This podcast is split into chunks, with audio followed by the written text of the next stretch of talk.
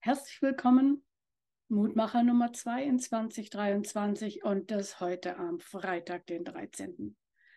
Ich hoffe, dass du ein bisschen entspannt bist, dass du überhaupt aufgestanden bist.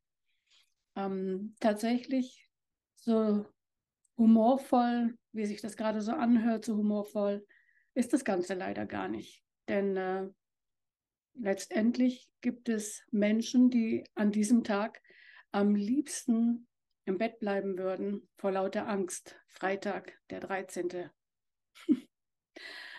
Ich habe mir sagen lassen, dass es Hotels gibt, in denen gibt es keinen 13. Stock. Die haben dann scheinbar im Aufzug nur Nummer 12 und Nummer 14.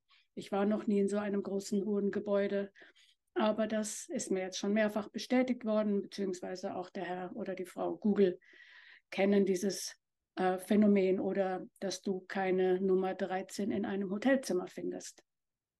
Ich finde das schon ganz, ganz interessant eigentlich. Oder in Kinos keine Sitzreihe mit der Nummer 13. Bloß gut, dass wir in der Schule die 13 noch drin haben durften, als wir addieren und subtrahieren lernen mussten, durften, konnten.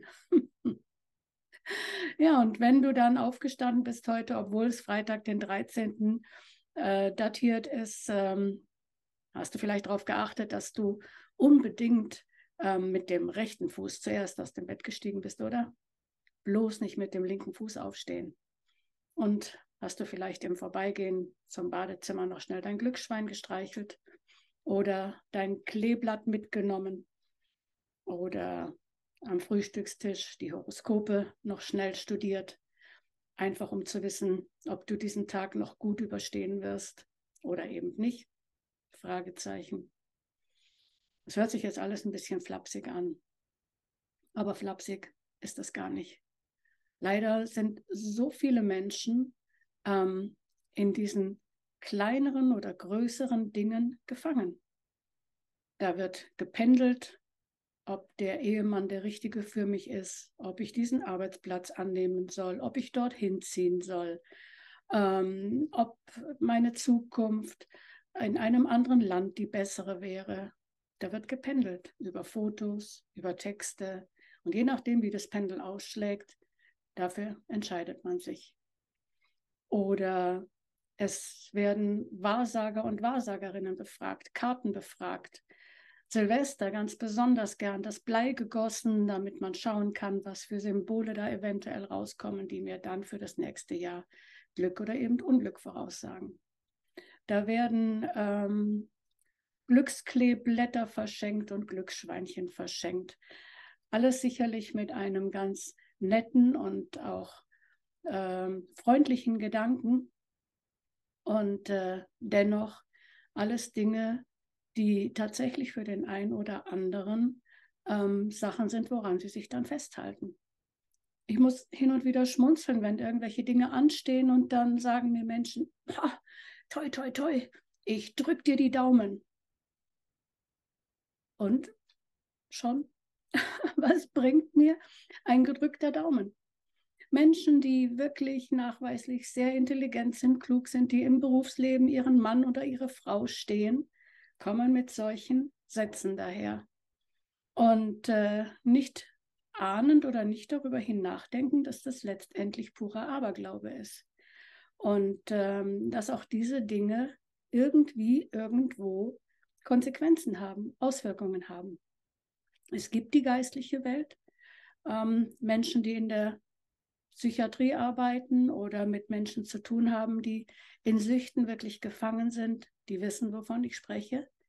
Ähm, selber habe ich den einen oder anderen kennenlernen dürfen, habe auch manches in dem Bereich schon erlebt oder gesehen und äh, möchte dir einfach nur sagen, ähm, beherzige, was in Jeremia 17,7 steht. Da heißt es nämlich, und da schaue ich jetzt gerade mal wieder schnell nach, gesegnet ist der Mensch, der sich auf den Herrn verlässt und der seine ganze Hoffnung, seine ganze Zuversicht auf Gott setzt.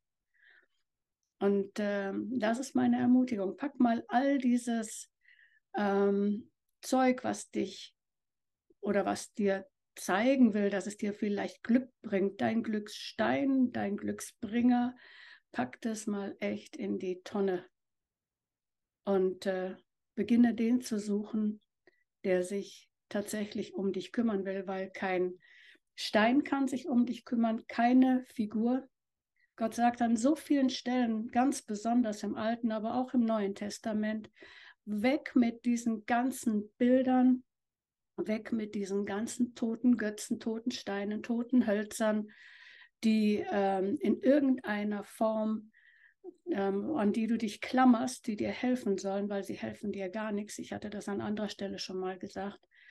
Diese toten Götzen und ähm, toten Steine können dir nicht helfen.